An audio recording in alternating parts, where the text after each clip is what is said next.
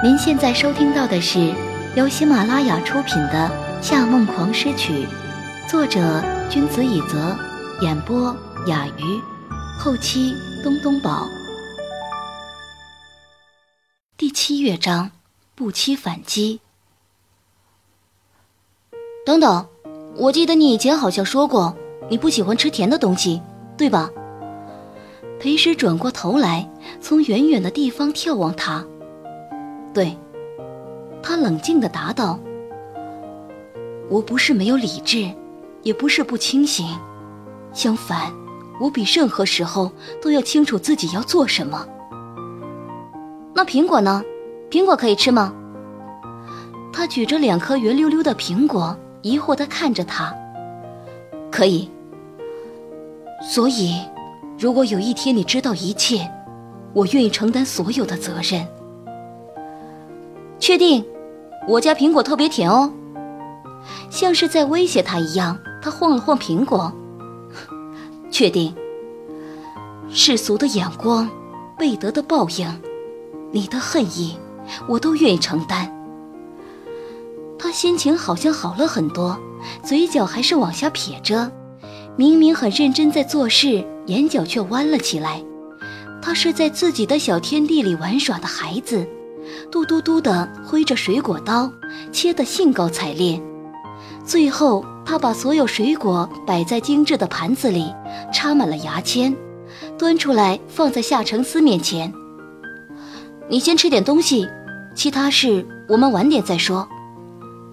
嗯，他拿起一块苹果放到口里，囫囵吞枣地把它吃下去。是你的兄长又如何？不允许在一起又如何？这些我都不在乎。纸巾在这里。他把钢琴上的纸巾盒拿下来，放在他面前的茶几上，然后在他身边坐下来，认真地观察他的表情。嗯，是不是太甜了？看你没怎么嚼就吞了。你尝尝看吧。哦。他在他旁边坐下来，也拿起一块苹果，但脸却被他掰了过去。还没时间问他做什么，嘴唇已经被他吻住。由于受惊过度，手中的苹果掉在了地上。他往后退了一些，但身后就是墙壁，再无路可逃。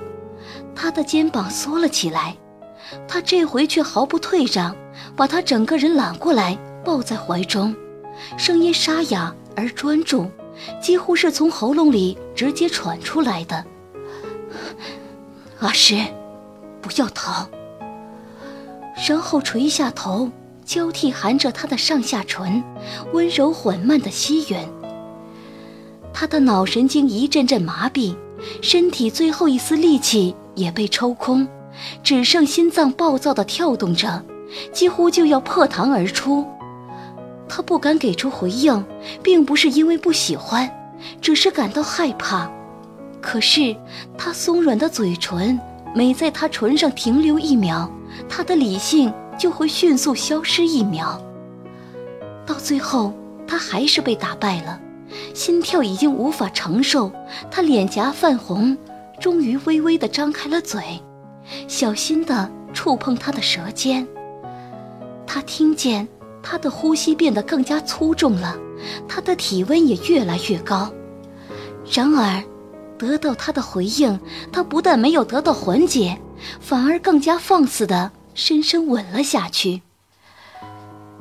阿诗，我不在乎自己是否会受到惩罚，我唯一在乎的是，在你最终哭泣着离开之前，我是否能让你每天都能幸福的微笑着。晚上，裴举教完学生回到家里，肚子饿得咕咕叫。打开门，发现客厅灯是关着的。他开了灯，正想向姐姐要吃的，却被躺在沙发上的男人吓了一跳。哇！夏承思睡得太沉，眼皮被明亮的光刺激，竟连眉头都没皱一下，反倒是裴诗先垫着脚悄悄跑出来，迅速把灯关上，调亮了客厅的台灯。他在裴举的脸上捏了一下，指了指夏承思，瞪着他对自己做了一个切脖子的动作。裴曲看了他一眼，又看了眼夏承思，神秘莫测的在裴氏耳边说：“姐，你背着森川少爷和夏先生乱来？夏先生也是帅哥哦，我不会告诉森川少爷的。啊，别打我，我开玩笑的。”裴时转头看了看夏承思，把他身上的被子盖得更严实了一些。他的脸本来就很瘦。现在看上去更是比以前小了一圈。台灯很柔和，在他又黑又长的睫毛上描绘出一层不真实的光圈。这个男人平时看上去总是有几分凌厉的气息，但睡着了以后，眉毛轻微舒展开的样子，竟像一个不谙世事的孩子，连他自己都没有意识到自己在观察他的时候，嘴角。有一抹甜滋滋的笑意。他拍拍裴曲的胳膊，把他带到餐厅里去了，给他弄好晚餐。他又坐回角落去写曲子。裴曲嘴里含着东西，含糊不清地说道：“姐，你在写什么？协奏曲。”他这么回答着，钢笔的墨水在五线谱上如行云流水般留下跳跃的音符。写完一句，他就轻快地把整一句哼唱出来，顺带用几个连音符号把几组音符连起来，这样唱出来成了恋人之间缠绵柔长的呼吸，总是在最动人的时候换气。这里是渐弱，要用下弓。他喃喃道，在一个音符上面画了一个小门。你是在写小提琴的协奏曲？裴曲好奇地抬起头，我以为你写的是钢琴协奏曲，给你写的那首，那个已经写完了，在这里。裴时头也没抬，把身边一叠五线谱递给裴曲。裴曲不敢置信地翻了翻那叠曲谱，姐啊，你是受什么刺激了？怎么从伦敦回来以后，创作力就变得这么旺盛？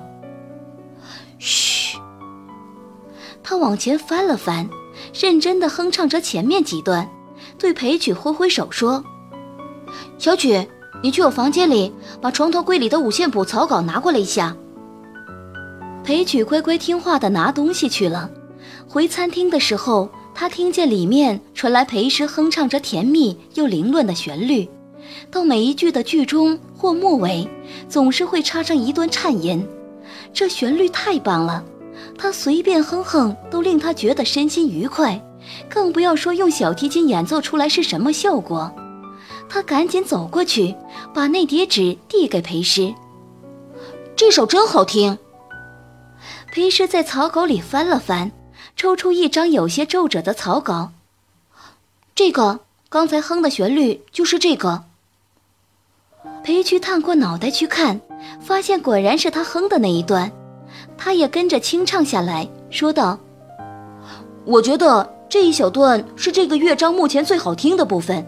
你打算把它放到协奏曲里吗？”“嗯，这是上一次我去英国时写的。”裴师低下头，微笑着把这一段抄在新的曲谱上，是在罗蒙湖和火车上找到的灵感。当然，他没有交代到底是什么人给了他这个灵感。当时写下这个片段，他只是觉得太轻柔，一点也不符合自己一贯激烈的风格，所以就把它扔到一边去了。可是现在再看，他发现这首曲子不仅很好听，而且还很有纪念意义。原来从那时候开始，他已经对夏承思动心了。而这一天，虽然他们只有最后独处的时间。他却依然选择在无人的角落里写下这首《夏梦》小提琴协奏曲的第二乐章，因为他知道，这种感觉以后应该不会再有。裴曲不懂作曲，只是带着一脸的呆滞和敬佩，对裴师竖起大拇指：“姐，厉害！不过夏先生今天为什么会在这里呀？”“嗯，他刚回国。”只是路过，过来看看我。其实，再过几天，这个人确实会只从自己的生命中路过，可却从来不后悔自己这样无可救药的喜欢上一个人。古老的竹林中，初秋的风光戏弄着叶片上的露水，变成漂泊的跳珠。听说裴师上门拜访，三川光亲自出门迎接，对他微微一笑：“ 小诗，我正好在等你的电话，没想到你居然主动来找我了。那让我猜猜，你已经考虑好了？”裴师穿着一袭黑衣，眼神却清澈明了。犹如仲夏的湖水。对。那你的答案是？只要你把盛夏集团还给夏氏，我就和你在一起。他说的如此明确，反倒令他有些吃惊。但是再深入思考他话里的意义，他的心却隐隐作痛起来。他自嘲的笑了一下，哼 是吗？你就这么喜欢夏承思？对，一来是因为我喜欢他。您正在收听的是由喜马拉雅独家发布的《夏梦狂诗曲》。二来是因为盛夏交给末日以后，员工受到的冲击非常大。反正失去了夏承思，我也不会再有喜欢的人。那跟什么人在一起，也没有什么区别，反而是跟你在一起，可以换回那么多人的幸福生活。那我也算是做了不少好事。这一番话令森川光哑口无言，他脸上的笑意褪去了一些，但他很快又令他重回到脸上。小诗，你真令我意外。如果你是个男孩子。那可真的会成大事。裴时皱了皱眉，哼，这和我是男是女有什么关系？我是女的，但小提琴一样拉得很好。没错，你是有自己的特长，可你别忘记了，不管你怎么否认，这世界依然是男人的世界。比起那些该让男人思考的东西，你更该考虑的是在合适的年龄结婚，不是吗？裴时眯起了眼睛，没有回答。早点结婚生子，对你自己身体好，对下一代也好。你现在每天这样拼命，到最后过的生活，还是不如一个嫁得好的富太太。而这一切，我可以轻轻松松的提供给你。听到最后，裴时轻轻的笑了一下，三川光面不改色的回敬了他一个微笑。怎么了？你说的没错，我们确实生活在男人的世界。相较女人相夫教子，大家更不能接受女人奋斗一辈子。可是，作为女人，我的人生就不重要吗？我们读了那么多年书，用心的憧憬后半生，努力实现这个憧憬，就是为了实现人类存在的意义，把世界变得更好。所以，哪怕是皮鞋匠。清洁工都比依附于他人而享乐的富太太有价值的多。小诗，你还是一如既往的强势。森川光说的轻易，心里却难免泛起了涟漪。他这辈子和无数女人打过交道，有倾国倾城的美人，有名门望族的淑女，有挥金如土的大小姐，有德才兼备的名媛。在很多男人眼里，他们比裴师的优点多多了，而且，不管他们的脾气是温柔如水，还是暴躁如雷，他们内心深处总是会憧憬高位的男人。面对他，他们就算是耍小姐脾气，也不过是小女人的闹腾罢了。没有人像裴师这样对他说出过这样顶撞的话。最令他头疼的是。他所有的抗拒，不是因为欲擒故纵，也不是因为觉得他不够好，而是因为他真心这么想。他渐渐觉得自己太过纵容他了，裴师却完全没往这方面想，他只觉得他很可笑。明明是他在剥夺自己的权利，他所做的也不过是反抗，就要被扣上强势的帽子，但他也不打算解释什么，只是平铺直叙的交代。随你怎么说，即便我和你在一起，也不会放弃现在的生活。我每天还是会花八个小时拉小提琴，还是会待在房间里写曲子。然后，我不想要你的孩子。如果你逼我执行，不要怪我没有母爱。这些话我都跟你讲清楚了。你如果觉得可行，那我们就完成交易吧。浓黑的睫毛几乎把森川光的眼睛全部盖住，在他眼下的雪白肌肤上留下阴影。